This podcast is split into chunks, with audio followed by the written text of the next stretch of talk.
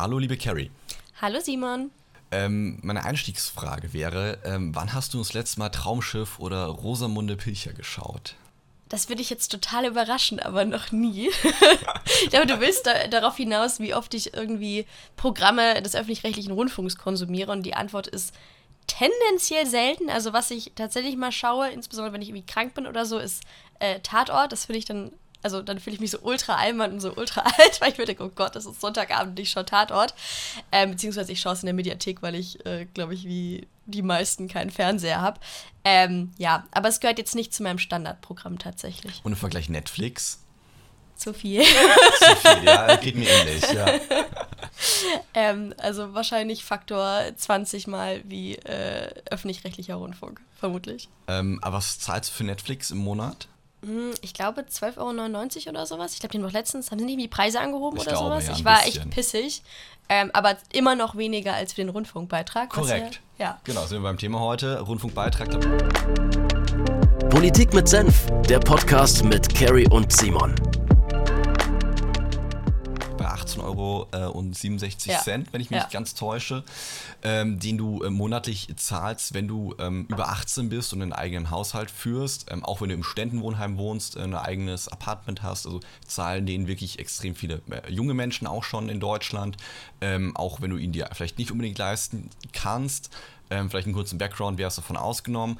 Ausgenommen sind vor allem Sozialhilfeempfänger ähm, oder Härtefallentscheidungen ähm, bei Studierenden, die sich das auch nicht leisten können, aber ähm, auch bei denen ist es halt einfach ein langer Weg, bis man davon befreit wird. Also am Ende ist es ein Problem, ähm, dass ihnen viele junge Menschen zahlen müssen, die sich den gar nicht äh, leisten können. Wir wollen halt darüber sprechen, ähm, was bietet der öffentlich-rechtliche Rundfunk eigentlich? Gibt es da Einsparpotenzial? Es ist ja immer wieder in der Debatte, auch aktuell wieder, ähm, ob der Rundfunkbeitrag erhöht werden sollte. Ähm, wir hatten die Skandale äh, im letzten Jahr beim ähm, RBB, beim NDR. Ähm, und da wollen wir heute ein bisschen drüber äh, quatschen. Liebe Carrie, wie hast du das denn aufgenommen, so wenn du überlegst, einerseits diese ganz krassen Skandale, die man äh, in den Medien hatte und gleichzeitig zahlst du jeden Monat fast 20 Euro? Also ich muss sagen, ich hatte das ja, also man hat das ja als junger Mensch, bevor man auszieht, so überhaupt nicht auf dem Schirm, dass man das zahlen muss. Und dann bin ich so in meine erste eigene Wohnung gezogen und dann äh, so der zweite Brief, den, den ich bekam, war, liebe Frau Hoppe, Sie dürfen jetzt Rundfunkbeitrag zahlen. Sie können aber auswählen, wie Sie es zahlen können. Habe ich es quartalsweise mir eingerichtet. Und jedes Mal, jedes Quartal, wenn ich dann fast 60 Euro hinblättere, frage ich mich, warum? So, ich habe nicht, ich habe keinen Fernseher. So alle drei Monate schaue ich mal eine Folge Tatort und das ist dann irgendwie 18 bis 55 Euro wert. Ähm, ja, also ich finde es super problematisch. Ähm, vor allem, ich habe mir jetzt so ein paar Vergleichszahlen angeschaut, wie eigentlich unser öffentlich-rechtlicher Rundfunk in, in Deutschland strukturiert ist im Vergleich zu anderen Ländern. Also vielleicht mal zur groben Einordnung. Ähm, der hat ein Jahresbudget von ungefähr 10 Milliarden Euro. Zum Vergleich, die Bundeswehr hat äh, die vergangenen Jahre immer zwischen 40 und 50 Milliarden bekommen. Also unser Rundfunk ist uns ungefähr ein Viertel so viel wert wie unsere Bundeswehr, was ich schon eine interessante Gewichtung finde. Ich stelle das mal einfach in den Raum. Ich, ich, ich bewerte das gar nicht. ich bewerte das gar nicht. Ähm, und damit finanzieren wir insbesondere äh, insgesamt 23 TV-Sender, 63 Hörfunksender, 30.000 Mitarbeiter. Ähm, und dazu kommt, den gibt es gratis dazu, einen stetig sinkenden Marktanteil. und ein, ja, also. Und dazu neuerdings, glaube ich, gibt es jetzt ARD Plus nur für 4,99. Wenn einem die 18 Ernsthaft? Euro noch nicht genug sind, kannst du für 4,99 nochmal äh, ARD Plus abonnieren. wirklich? Und ja. was gibt's da? Ja, noch, ich glaube noch mehr Filme. Das orientiert sich dann wieder so an Net- Netflix. Ähm, genau, also wenn dir die 20 Euro noch nicht genug sind, dann hau nochmal 5 Euro Ach, drauf. krass. Okay. Und ja, okay, das macht es natürlich noch schöner. Aber wir sind im internationalen Vergleich äh, wahnsinnig teuer. Also wir haben irrsinnig hohe Pro-Kopf-Kosten für den ähm, öffentlich-rechtlichen Rundfunk. Also in Großbritannien ist es so, dass wir da 14 TV-Sender haben. Also mehr, als ich tatsächlich gedacht hätte. Ich dachte, auch da wären es weniger. Ähm, 12 Hörfunksender, 20.000 Mitarbeiter und ungefähr die Hälfte an Budget. Aber da ist der Marktanteil tatsächlich auch höher. Und wenn man es pro Kopf runterrechnet, sind die, ist der Kosten- Kosten-Nutzen-Faktor ein bisschen besser. Ähm, also wir sind mal wieder Weltmeister äh, in Sachen Ausgaben, beziehungsweise ähm, ja, wie groß und wie aufgebläht unser öffentlich-rechtlicher Rundfunk ist. Ähm, Aber ich glaube, das spielt doch auch zusammen, weil du gerade meinst Marktanteil ähm, und dann Mhm. Vertrauen in den öffentlichen rechtlichen Rundfunk. Du zahlst irgendwie 20 Euro. Ähm, dann hast du doch irgendwie das Gefühl oft, dass einfach viel angeboten was du gar nicht konsumieren möchtest. Dann, wenn es Richtung Politisches geht, ist ja auch oft die Debatte da, ähm, ist es 100% neutral, wie ist da die Berichterstattung, wie ist da die Qualität. Ähm, da fühlen sich ja auch viele Menschen ähm, einfach nicht abgeholt in Deutschland und schauen dann lieber Privatfernsehen. Äh, und dann sinkt eben auch irgendwie das Vertrauen und dadurch natürlich auch der Marktanteil. Ich glaube, da hängt ja, hängt ja auch indirekt eigentlich zusammen. Mhm. Und ich finde es vor allem auch interessant, welche, also man merkt ja, dass, dass der ÖRR sich eigentlich immer wieder neu umorientiert und es gab letztens ein Statement ähm, vom, äh, ich weiß nicht, der Rundfunk, was ist der ARD, der neue ARD-Chef, ich bin mir gerade gar nicht sicher, der meinte, unser Ziel ist, ähm, die gleiche Relevanz wie Netflix zu haben.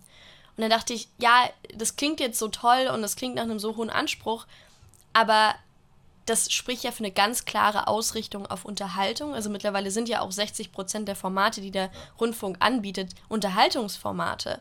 Und ja, im, im offiziellen Programmauftrag, den der öffentlich-rechtliche Rundfunk hat, ähm, ist auch die Unterhaltung mit drin, aber der allererste Fokus gilt eigentlich ähm, der Bildung und der Information, der umfassenden und, und ausgewogenen Bildung und Information.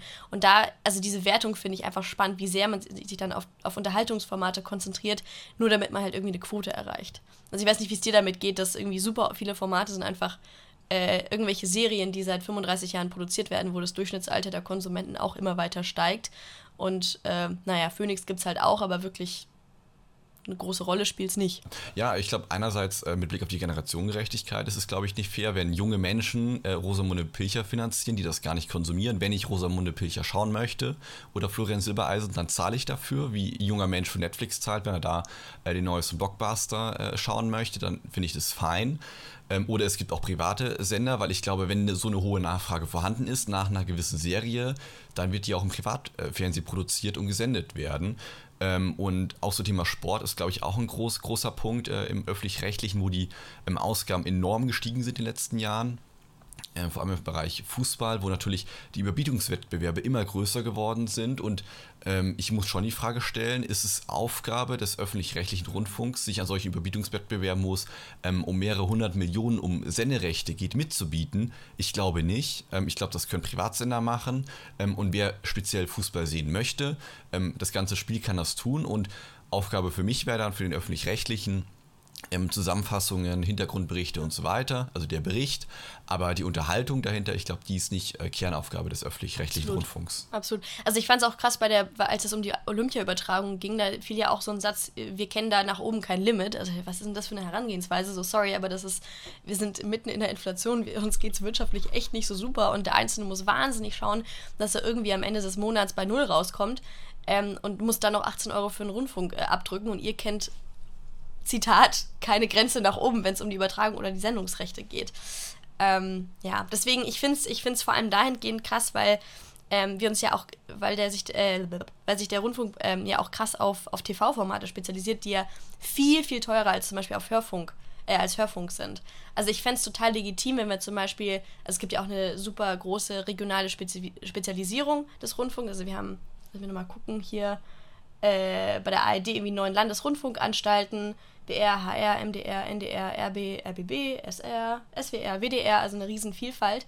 Ich fände es vollkommen okay, wenn man zum Beispiel diese lokale ähm, Segmentierung, wenn man die beim, beim Hörfunk macht, weil ich glaube, es ist absolut sinnvoll, dass wir zum Beispiel eine Plattform für lokale Kultur, lokales Brauchtum, irgendwie regionale Unternehmen, wie auch immer, dass wir sowas haben.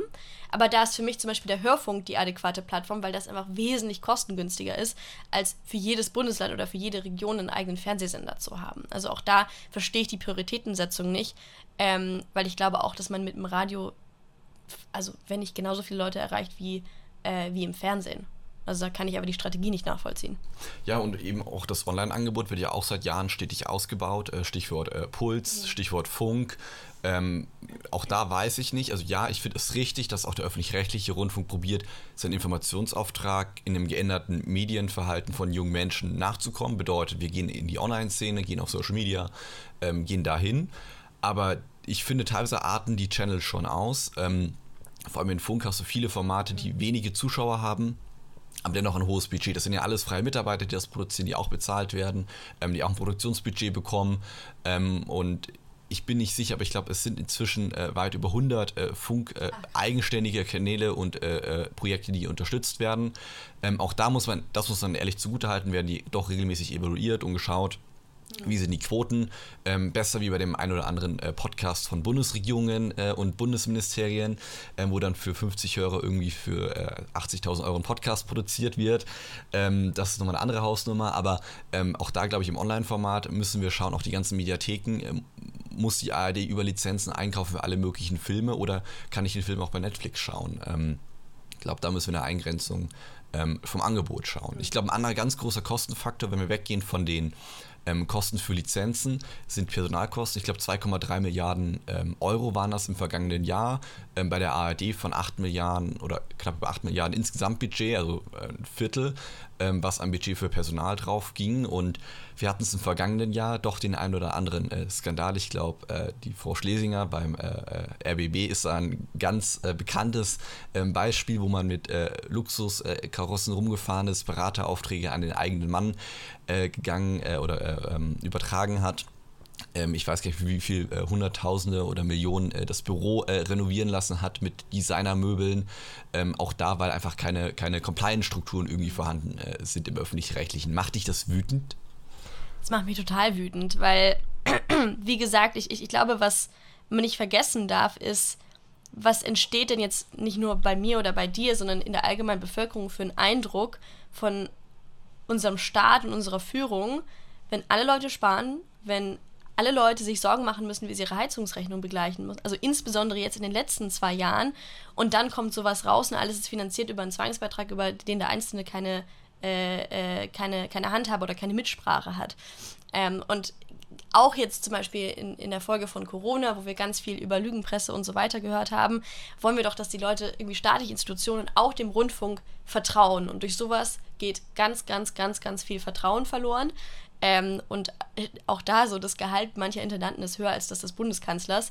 Ähm, ich will das auch da wieder nicht werten, aber ich stelle nur in Frage, ob das quasi der äh, jeweiligen Verantwortung wirklich gerecht wird, wenn eine Rolle wesentlich mehr verdient als die des Bundeskanzlers. Ähm, ja, muss, glaube ich, der Rundfunk für sich wissen, ähm, aber es wäre natürlich schön, wenn dadurch eine angemessene Budgetierung auch ein bisschen Druck entsteht, für angemessene Gehälter zu sorgen. Das nur mal so am Rande. Ja, und vor allem kann die Politik da auch aktiv ähm, eingreifen oder ich glaube aktiver eingreifen als bisher, ähm, vor allem im Thema Compliance-Strukturen. Ähm, ich habe mal ein bisschen recherchiert, wie läuft das denn so, zum Beispiel bei Intendanten, bei Reisekosten.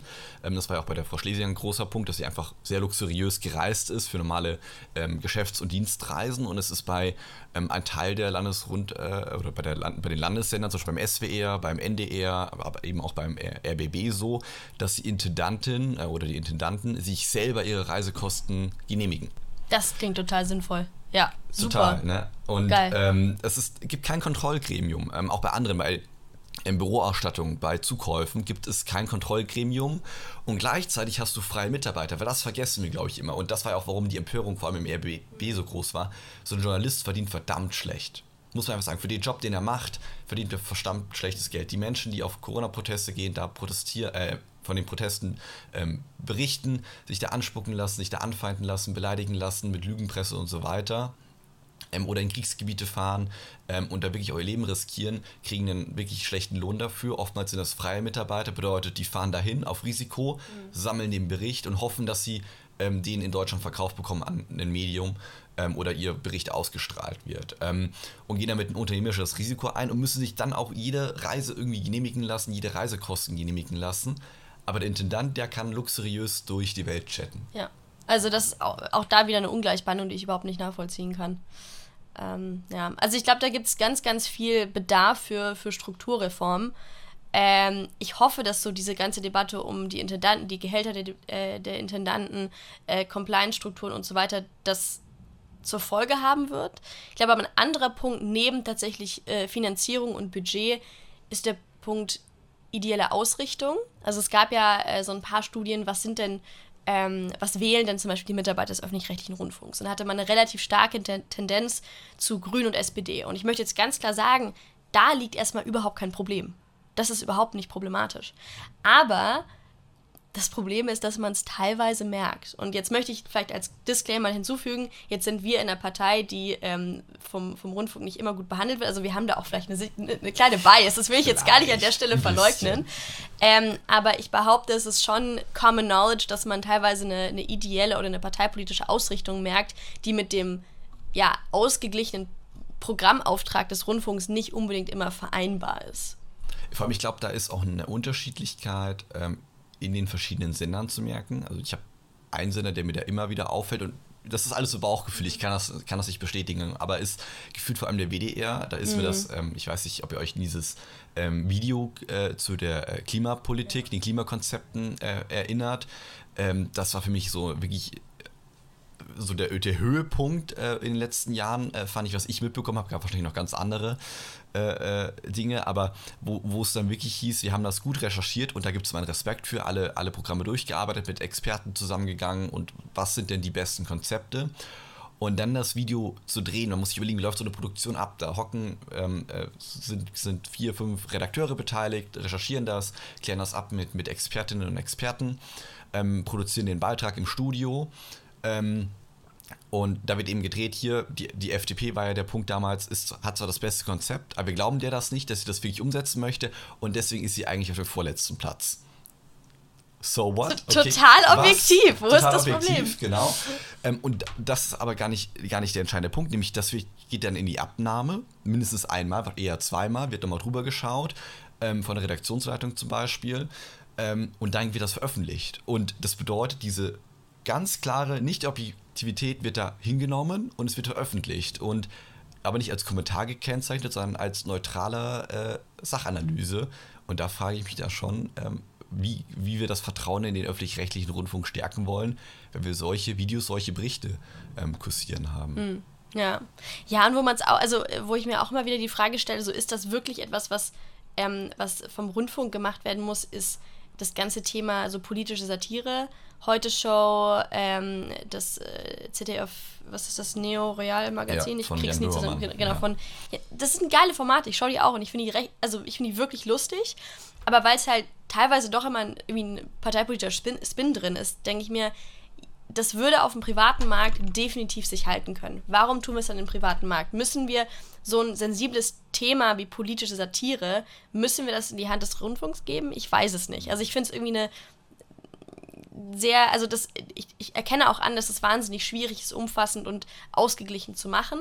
Aber gerade deswegen wäre es, glaube ich, eher ein Themenbereich oder ein Programm, was ich nicht in öffentlichen, sondern in privaten Sendebereich geben würde. Wäre zumindest so meine, meine Auffassung. Aber wenn wir jetzt generell zu, zu ähm, Lösungsvorschlägen kommen. Ich will vielleicht vorher ah, ja. noch, eine mhm. Geschichte erzählen. Mhm. Ähm, ich möchte eigentlich gar nicht in der Folge nur eine kleine Batching-Folge draus machen. Das ist eigentlich auch schade, weil äh, wir kommen ja gleich zur Lösung und wir werden auch sagen, wir finden auch viele Dinge gut am öffentlich-rechtlichen Rundfunk, haben wir es ja auch schon gesagt. Ähm, aber eine, eine Geschichte gerne ähm, zum Thema äh, politische Filter und politisches ähm, ja, nicht Beeinflussung, aber schon, dass da irgendwie eine Wirkung drin ist, möchte ich noch erzählen und gar nicht in diese linke Richtung, sondern einfach generell, dass eben ähm, durch die Strukturen, die ich am Anfang schon angesprochen hatte, ähm, ich habe sie vorhin erzählt, bevor wir den Podcast aufgenommen haben, wo ich mich eingearbeitet habe, empfehle ich euch auch ähm, bei Business Insider gibt es eine Website, äh, wenn ihr googelt einfach Business Insider und dann Skandale öffentlich-rechtliche und dann findet ihr, keine Ahnung, zwei, drei, vier Dutzend Artikel, ähm, über die letzten Jahre hinweg, welche äh, Skandale und ähm, Berichte und so weiter es alles gab. Super spannend, wenn man sich da einliest. Ähm, und einen Fall möchte ich rausgreifen, äh, der 2020 war. Ähm, da geht es um den äh, Hans-Joachim äh, Grote, der war äh, Innenminister in Schleswig-Holstein. Und der ist damals ähm, zurückgetreten ähm, nicht ganz so durchsichtig, aber vermutlich äh, wegen, wegen ähm, Ermittlungen, wegen Fehlverhaltens und Geheimverrats bei der Polizei. Und er war da irgendwie nicht dran beteiligt, aber hat davon Wind bekommen, hat das mitbekommen ähm, und äh, wurde dann von äh, äh, dem Ministerpräsidenten Günther damals entlassen. Und dann hat sich ein Journalist damit beschäftigt. Natürlich ist interessant, super interessante Story äh, rauszufinden, warum ist er zurückgetreten, wie waren die Umstände. Und hätte da gerne äh, tiefer recherchiert. Und da wurde ihm von der ähm, ähm, Senderleitung damals ähm, und dem Redaktionsausschuss ähm, und der Politikchefin, die Julia Stein war das damals, aber ich glaube, das ist gar nicht auf die Person reduziert, sondern das ist in anderen äh, Sendern auch ein Problem, ähm, wurde das ähm, abgefedert und wurden die Inter Infos, die man recherchiert hat, gar nicht so ähm, hart rausgebracht, sondern wurde ziemlich abgefedert und in abgeschwächter Form ja, veröffentlicht, dass der Ministerpräsident dann eigentlich relativ gut davon gekommen ist. Und nachdem der auch nochmal äh, nachrecherchieren wollte, der Journalist, ähm, nochmal ein Interview mit dem Grote auch äh, gemacht hat, das wurde gar nicht veröffentlicht. Ach, krass. Ähm, und, oder wurde gar nicht durchgeführt, das wurde untersagt, dass es durchgeführt wird äh, von der Redaktionsleitung. Und dann gibt es so ein internes Gremium, wo die Journalisten hingehen können und sagen hey, können, hey, ich fühle mich ungerecht behandelt oder ähm, da war irgendeine Situation, die nicht okay war für mich. Und das hat den ganzen Fall aufgearbeitet und nach etwas hin und her kam jetzt letztendlich doch raus, auch die haben herausgefunden, äh, ja, tatsächlich, die Absage für das Interview war nicht gerechtfertigt und ähm, das hätte stattfinden müssen und auch die Veröffentlichungen hätten eigentlich viel umfangreicher äh, sein müssen. Ähm, und die äh, ja, Politikleitung hat damals ähm, die Interviews eben fälschlicherweise äh, untersagt. Also, und das zeigt nochmal, ähm, wir haben einfach ein Strukturproblem, weil eben der einfache Journalist, ähm, wenn er einen Bericht schreibt, entwickelt, äh, recherchiert, kann er den nicht einfach rausbringen, dann geht er durch den Filter, ähm, in dem Fall Filter Politikchef zum Beispiel, ähm, der nochmal alle Beiträge prüft. Eben auch dieses WDR-Video wurde ja vorher geprüft, bevor sowas veröffentlicht wird. Und dass da so intensiv geschaut wird, was geht raus und was nicht, finde ich eigentlich im öffentlich-rechtlichen Rundfunk nicht in Ordnung, weil der soll nicht nur neutral sein, finde ich, sondern vor allem ähm, auch vielfältig sein. Und äh, da darf es Meinungen geben, die ähm, total äh, wirtschaftskonservativ sind, die dürfen sein, die total links sind, die gr dürfen grün sein, ähm, weil auch wenn ich eine Vielfalt habe, ähm, gleicht sich das, glaube ich, auch wieder ja. aus. Ähm, und da müssen wir, glaube ich, ähm, wieder mehr drauf achten. Wann war das nochmal? Ähm, Im April 2020. Ach krass, das hatte ich tatsächlich jetzt gar nicht mehr in Erinnerung. Nee, das war so ein Fall, der ist auch gar nicht groß in den Medien ja. aufgepoppt. Natürlich schaut man auch ähm, da, dass sowas an den Medien nicht raussticht. Also auch das äh, mit dem RBB ist ja nur so groß geworden, weil die eigenen Mitarbeiter so protestiert haben und gesagt haben, hey, unsere Leitung äh, kriegt ja irgendwie 300.000, 400.000 Euro im Jahr äh, und wir machen für einen Hungerlohn von 1.000, 2.000 Euro im, äh, im Monat ähm, unsere Arbeit. Ähm, deswegen ist es überhaupt groß geworden. Hm. Also ich finde es ich find's wirklich schade, weil natürlich auch, auch also solche Geschichten, ähm, auch die Geschichte mit dem RBB, weil das ein super schwieriges Gesamtlicht auf den Rundfunk wirft. Und auch wenn ich jetzt von Anfang an sehr, sehr kritisch war, ich will auch betonen, dass der Rundfunk wahnsinnig viel Gutes macht. Also was zum Beispiel, was, also so mein Lieblingsformat sind gerade diese internationalen Kooperationen, also das, was Arte zum Beispiel macht. Also schaut euch unbedingt zum Beispiel den YouTube-Kanal von Arte an die hauen, glaube ich, jeden Tag oder jeden zweiten Tag eine Bombendokumentation raus, stark, ja. die, glaube ich, fast alle dann bei 500.000 oder einer Million Views am Ende liegen. Also wirklich super, super hochqualitativ recherchierte Dinge, die auch viele Leute erreichen und die auch unsere Generation erreichen. Also da passiert auch wahnsinnig viel Gutes. Ähm, aber ich glaube, wir haben einfach mittlerweile ähm, ein, ein sehr, sehr großes Aufblähungsniveau erreicht, ähm, wo der, also gerade solche Devisen wie zum Beispiel wollen genauso relevant sein wie Netflix, das ist, glaube ich, eine Fehleinschätzung der, der, Aufgabe des Rundfunks. Da muss man ähm, spezifischer, kleiner, konzentriert auf den Programmauftrag denken und dann kann da, dann soll man vermutlich, also in meinen Augen auch, man kann auch viel Budget für diese kleinen Teilbereiche haben, solange die halt vernünftig sind, gut sind und auch Leute erreichen und dem Programmauftrag gerecht werden. Aber allein auch die Tatsache, dass wir irgendwie Jetzt bin ich ein riesiger Fan von klassischer Musik, aber der Rundfunk betreibt 16 Orchester und 8 Chöre. Ich persönlich mag Orchester und ich gehe gerne in klassische Konzerte und ich höre das auch gerne an. Aber ob das wieder etwas ist, was jeder mit seinem Rundfunkbeitrag finanzieren muss, der auch daran gar kein Interesse hat, stelle ich mal in Frage. Also gibt es, glaube ich, ganz, ganz viele kleine, äh, kleine Stellschrauben, wo man konzentrierter und effektiver arbeiten könnte und wo dann auch wiederum mehr Vertrauen in die Leistungsfähigkeit, die Effizienz und die Qualität der Berichterstattung des Rundfunks entstehen würde innerhalb der Bevölkerung. Ja, nee, das finde ich eigentlich eine äh, schöne Konklusio. So sparen, äh, einerseits, wenn die Bürger auch sparen müssen und effizienter werden. Ähm, ich glaube, wir müssen auch wieder hinkommen, äh, dass auch ein öffentlich-rechtlicher Rundfunk oder auch eine Behörde mehr wie ein Unternehmen denken muss ähm, und halt nur ein gewisses Budget zur Verfügung hat und nicht sich immer weiter nehmen darf.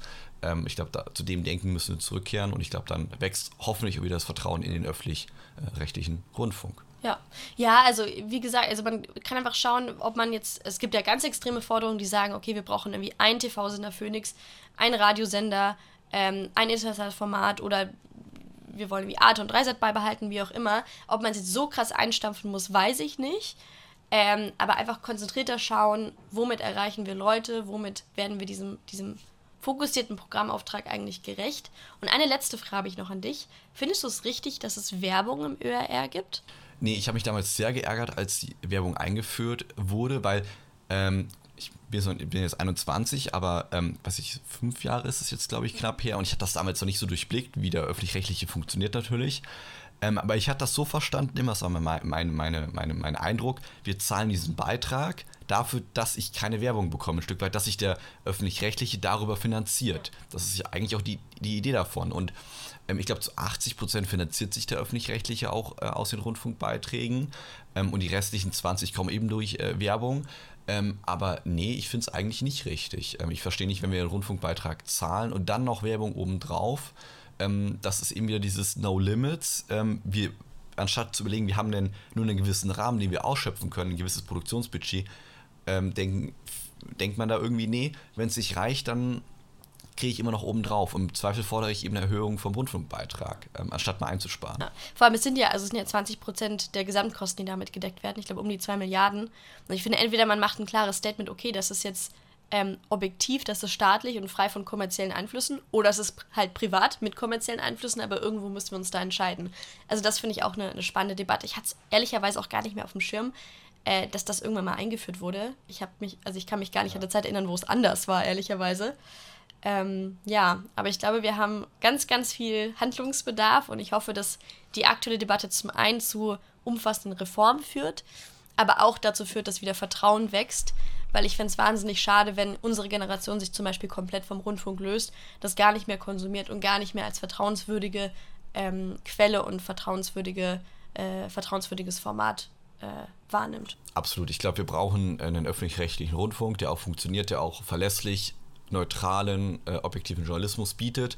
Ähm, weil bei einem Privatsender, das muss man auch ehrlich sagen, ist es immer einfacher, Einfluss zu, zu wirken. Wir sehen das in den USA ganz krass, äh, wo du zwei Sender hast, die genau beide politischen äh, Richtungen und Strömungen äh, vertreten. Das wünsche ich mir in Deutschland nicht. Ich möchte wirklich eine Objektivität da haben.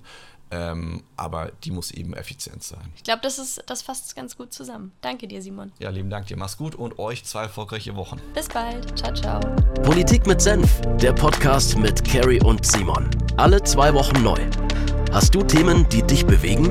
Schreib den beiden auf Social Media.